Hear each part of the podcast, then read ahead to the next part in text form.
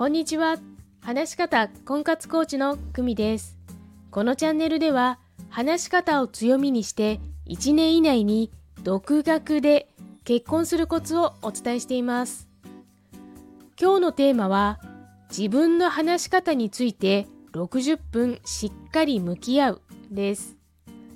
私が行っている60分無料お試しコーチングでは、婚活女性だけではなく、ビジネスにおける話し方についてもご相談を受けることがあります。日本人は話すのが苦手な人が多いとよく言われますね。これは単純に環境の問題だと私は思っています。小さい頃から話す訓練をしているアメリカ人。小さい頃に2桁2桁の掛け算を習っているインド人。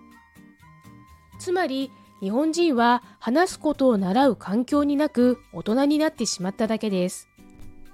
でも9年間の義務教育で読み書きはしっかり学んできているので日本の識字率はほぼ100%と言われています。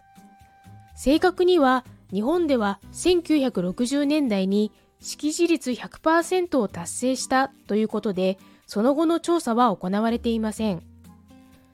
平成22年国税調査によると、全国に義務教育を終えていない人が少なくとも約12万8000人いるそうです。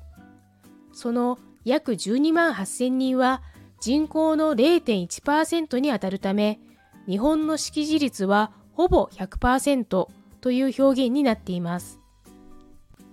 60分無料お試しコーチングでは、60分しっかりご自分の話し方について様々な角度で向き合っていただきます。